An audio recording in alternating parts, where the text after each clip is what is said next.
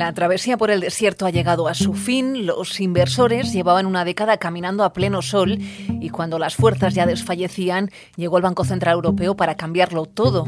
La subida de tipos sin precedentes vista en la zona euro ha devuelto la alegría a los ahorradores más conservadores, aquellos que se habían visto forzados a poner su dinero en bolsa a costa de quitarles horas de sueño por el riesgo que se habían visto obligados a asumir. Y ahora lo que tenemos es una avalancha de ofertas comerciales en letras del Tesoro, en depósitos de las entidades más pequeñas, eso sí, porque las grandes han decidido no subirse a ese carro de momento, en cuentas remuneradas y en fondos de inversión que vuelven con la promesa de que cualquier tiempo futuro será mejor, porque los últimos 10 años mejor merece la pena olvidarlos. Si es usted de los que tiene algo de dinero ahorrado y quiere saber qué hacer con él, escúchenos porque quizás esto le interesa. Soy Laura de la Quintana y está escuchando el podcast de actualidad económica del diario El Mundo. Con frío, incluso de noche, hemos visto a pequeños ahorradores haciendo cola ante algunas sedes del Banco de España como esta de Madrid, colas que se repiten desde hace días para intentar comprar letras del Tesoro en la próxima subasta. No hay alternativa, así que los españoles se han lanzado a comprar letras del Tesoro. En sus manos está el 26% del total emitido en la actualidad. Son más de 18.500 millones de euros, máximos nunca antes visto en manos de las familias españolas y la tendencia no decae a pesar de lo que se pensaba.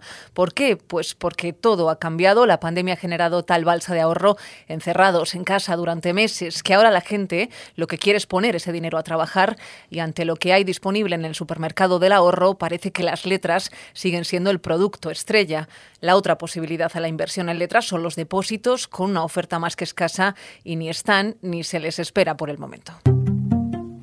Estamos con David Cano, socio de analistas financieros internacionales. ¿Qué tal, David? Hola, ¿qué tal? Muy bien, muchas gracias. Pues a David le hemos invitado a nuestro podcast para intentar analizar las opciones eh, que tiene un ahorrador, en este caso un ahorrador español, eh, con su dinero, qué hacer con él. Y vamos a analizar un poco todo el universo de inversión. Lo vamos a intentar constreñir muchísimo en unos pocos eh, minutos, pero para que ustedes lo entiendan, porque el ahorro embalsado de la pandemia todavía sigue en la cuenta de muchas familias, a pesar de la inflación y a pesar de la subida de tipos de interés que estamos eh, sufriendo, sobre todo aquellos que tienen la hipoteca vinculada a tipo variable.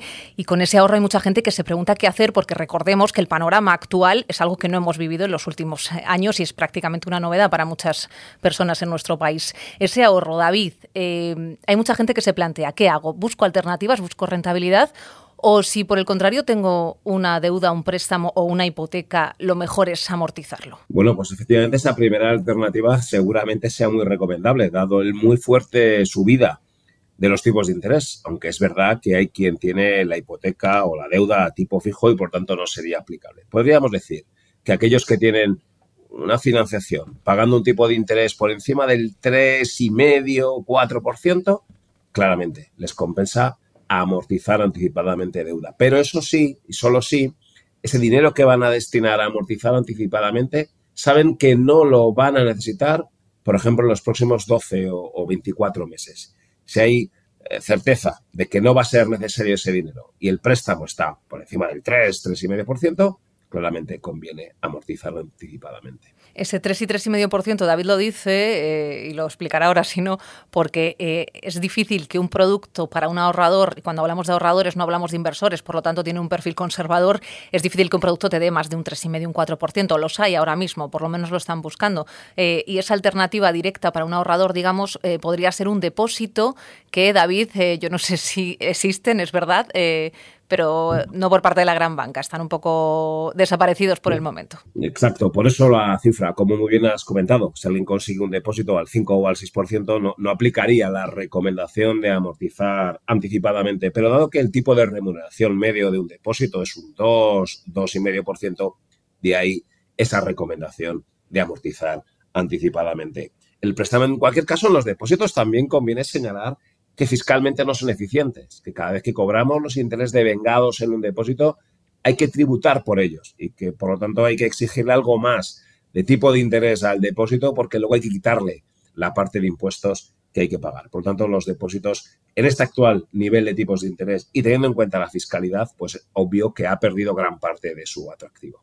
porque lo sé, lo que la plusvalía, digamos que se obtiene un depósito tributa sobre la renta eh, del ahorro, si no corrige menos, y además eh, bueno está sujeta como a cualquier tipo de plusvalía en otro tipo de inversiones, como puede ser el caso eh, de las bolsas que luego vamos con ella. Depósito frente a fondo de inversión. Decíamos que los depósitos fiscalmente no son tan eficientes como si lo son los fondos de inversión. Y en este momento, David, los que están más de moda, donde se va prácticamente todos los flujos de inversión es a monetario, se ha garantizado, que bueno, eh, esto nos daría para otro día analizarlo también, y también para la renta fija. ¿Cómo lo estáis viendo vosotros? Sí, eh, correcto. De hecho, la alternativa a amortizar anticipadamente el préstamo, en nuestra opinión, es un fondo de inversión. Y, un fondo de inversión monetario o renta fija a corto plazo garantizado que tú has comentado, donde se puede esperar que la rentabilidad a obtener será del orden del, del 3,5%. Eh, por ciento. Y además, porque hasta que no saques el dinero, hasta que no materialices la plusvalía, no hay que tributar. Y además en España es posible traspasar de un fondo a otro y bueno, vas consiguiendo un diferimiento fiscal. Por lo tanto, hoy el tipo de interés que se puede esperar en un fondo monetario o de renta fija a corto plazo, 3,5%, es más alto que el de un depósito y además tiene un mejor tratamiento fiscal. Por lo tanto, para nosotros es una alternativa válida para aquel que no quiera amortizar el préstamo porque el tipo es bajo o porque no tenga seguridad sobre la capacidad de disponer del dinero para nosotros, eh, los fondos monetarios y renta fija a corto plazo, desde luego, es la mejor opción. Hay que tener en cuenta el riesgo de liquidez, ¿no? Como se llama en el sector, es decir, que si no vas a tener dinero básicamente para afrontar algún descubierto o, cualquier cosa que suceda en tu familia, es mejor mantener ese dinero y, tenerlo en productos líquidos eh, que además no te penaliza porque si un depósito lo, rescatas antes, eh, no cobras la rentabilidad que se te ha prometido, por así decirlo, o sea, son a vencimiento. la otra alternativa, que ya es más compleja, es el tema de las bolsas. Eh, estamos en una semana complicada. Eh, bueno, es, esta semana es complicada, pero lo han sido otras muchas semanas también muy complicadas en los últimos eh, años. Todo está cambiando. Ahora nos encontramos con otro posible conflicto bélico. las bolsas, las rentabilidades que se esperan son mayores, pero lo que tiene que tener en cuenta siempre el inversor es que el riesgo también es superior. Así es. Las bolsas siempre son complicadas y eso lo vemos en un concepto, un parámetro que es la volatilidad, que es del orden del 20%. ¿Eso qué significa? Que en un determinado año un mercado bursátil puede subir un 30 o un 40% y eso entra dentro de la normalidad. No hay ningún producto en el que se pueda ganar tanto dinero como la renta variable, pero en el que se pueda perder tanto como las acciones. Claro que recomendamos acciones, pero solo para aquellas personas que tengan un horizonte temporal de inversión muy largo, que sean conscientes de que se puede llegar a perder la totalidad del importe de la, de la inversión. Por lo tanto, bueno, claro que es una categoría de activo en el que uno puede invertir, pero que en nuestra opinión está limitado a un determinado perfil de inversión y de asunción de, riesgo. Por eh, cerrar un poco el tema, entre las opciones que hemos dado de inversión para un perfil medio, eh, la recomendación cuál sería entonces? Si los depósitos tienen ese problema inconveniente fiscal, eh, la bolsa tiene más riesgo. El fondo de inversión, digamos, que es el producto un poco a donde poder redirigir el ahorro eh, entre las dos cosas, digamos. Sí, sin ninguna duda. Un fondo de inversión monetario de renta fija a corto plazo con una expectativa de rentabilidad en los próximos 12 meses del 3,5%. Y solo aquel que quiera asumir un poquito más de riesgo, lo que puede hacer es comprar un fondo mixto, es decir, que hay fondos de inversión donde tienen un poquito de exposición a bolsa, pero que suele ser del orden del 10, del 15 o del 20%. Sería un renta fija mixto que sería la alternativa a un renta fija corto o a un monetario para aquel que quiere asumir, como digo, un, poquito de riesgo, pero no, no demasiado. ¿no? A partir de un peso en bolsa por encima de ese 15 o 20 o 50% ya estamos metiéndonos en otra categoría ¿eh? del nivel de riesgo que solo es recomendable para aquellos, insisto, tengan un largo horizonte temporal. Para los que no, en un contexto como el actual, de tipos altos, entendemos que un renta fija corto, ¿eh? tres y medio, con una inflación que seguramente va a permanecer por debajo de esa cota, es seguramente la, mejor alternativa de todas las que hemos comentado. Pues en todo caso viene en el folleto de los fondos. ¿eh? Fíjense en el folleto de los fondos porque tiene que venir especificado. David Cano, socio de analistas financieros internacionales, gracias por estar con nosotros. Ha sido un placer. Hasta otra. Entonces, ¿en qué reinvertimos? En algo con una seguridad total, pero rentable y con liquidez definitivamente letras. ¿Cómo? Letras del Tesoro. Este que escuchaban es un anuncio del año 1992. Las letras por entonces estaban dando rentabilidades superiores al 12%. Hoy están en niveles ya muy cercanos al 4%, niveles que no se veían desde hace 11 años, en plena crisis de deuda de los países de la periferia europea. Pero claro, hay que tener en cuenta que a principios de la década de los 90 los tipos también estaban sobre ese 12%. Lo recordarán muchos de ustedes por lo que se pagaba en intereses al banco, por ejemplo, por las hipotecas o porque la inflación se situaba sobre el 6%, que son los niveles en los que nos hemos comparado en los últimos meses. No sé si recuerdan las colas de ciudadanos que se formaban a las puertas del Banco de España para comprar letras del Tesoro. Muchos de los que no estaban allí estaban a las puertas, en este caso, de otro banco, de Renta 4, porque, según nos ha comentado la entidad en distintas ocasiones, más de la mitad de los nuevos clientes que han llegado al banco lo han hecho precisamente buscando comprar letras eh, del Tesoro. Y está con nosotros Cristina Botella, que es directora comercial de la Oficina de Paseo de la Habana de este banco de Renta 4, que es la sede central, además del banco. que tal, Cristina? ¿Qué tal? Encantada, Laura. Y hemos querido tenerla aquí con nosotros en el podcast, eh, más que nada para comentar, porque ellos son algunos de los beneficiados, entre comillas, de esta fiebre por las letras que viven las familias españolas. La tenencia de letras, de hecho, en los hogares españoles está en máximos de todos los eh, tiempos. Y quería comentar contigo, Cristina, exactamente qué es lo que está buscando la gente en esta alternativa de inversión que había desaparecido por completo del mapa.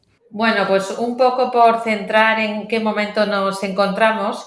Eh, actualmente eh, hemos pasado una temporada larga desde, podemos decir, desde julio del 2012 hasta mediados de septiembre del 2022, donde los tipos de interés de depósito del Banco Central han estado en el entorno del 0% o incluso han llegado a estar en negativo.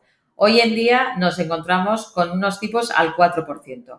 Por otro lado, el dinero eh, nos cunde, o sea, nos, eh, nos, nos, lo gastamos más rápido porque eh, realmente la subida de precios nos está afectando y todo lo que compramos nos cuesta más dinero. Pagamos mucho más por comprar los mismos productos y tenemos una inflación acumulada a día de hoy, a cierre de, bueno, a cierre de septiembre, del 3,5%. ¿Qué es lo que pasa? Que las letras del Tesoro nos están ayudando a mitigar el efecto de la inflación para intentar mantener el poder adquisitivo de nuestros ahorros, eh, asumiendo muy poco riesgo. ¿Por qué? Porque las letras del Tesoro tienen la garantía del Estado. Realmente es un dinero que prestamos al Estado y que el, y que el Estado, pasado un tiempo, tres, seis, nueve meses, doce meses lo máximo, nos devuelve, nos devuelve ese dinero. ¿Qué es lo que ocurre? Que al final el Banco de España como que nos, nos, nos, parece un poco más incómodo ir hasta allí y cada uno tiene eh, una relación con una entidad financiera. En este caso, Renta 4 Banco es entidad delegada del Tesoro y sin necesidad de esperar cola puede comprar letras en una de sus sucursales o bien por teléfono o bien a través de su página web y sobre todo eh, con la persona de confianza con la que le suele llevar sus inversiones. En todo caso, la rentabilidad de las letras del Tesoro es verdad que han tocado 3,9%, vencimiento a 12 meses son las más populares, digamos, entre las familias, donde más se invierte y además es la comparativa directa a los depósitos que no están eh, ofreciendo los grandes bancos, por así decirlo. Eh, esa rentabilidad, teniendo en cuenta lo que nos comentabas de la evolución de los tipos de interés, que está el tipo básico de refinanciación de depósito en el 4%, la tendencia a la rentabilidad de las letras al menos se va a mantener. No podemos decir dónde van a ir porque eso nunca se sabe, pero al menos se mantendrán en niveles eh, similares los próximos meses. Yo creo creo que, pensamos que sí, puede que, todavía quede un poco de recorrido al alza, pero sí que pensamos que a mediados del 2024 quizás haya un punto de inflexión y empiece a bajar eh, la, rentabilidad de, la rentabilidad de las letras. Pues eh, Cristina Botella de Renta 4, gracias por estar con nosotros. Muchísimas gracias y encantada. Hay alternativas para sacar algo de rentabilidad al dinero que tiene parado en el banco, pero mucho ojo a la fiscalidad porque después tendrá que pasar por la ventanilla de Hacienda y ya sabe que somos todos. Le contamos toda la actualidad en Actualidad Económica, en el mundo, en el mundo.es y por supuesto en nuestras redes sociales. Daniel Icedín se ha encargado de la producción. Volvemos la próxima semana con un nuevo episodio de Las Cuentas Claras. Las Cuentas Claras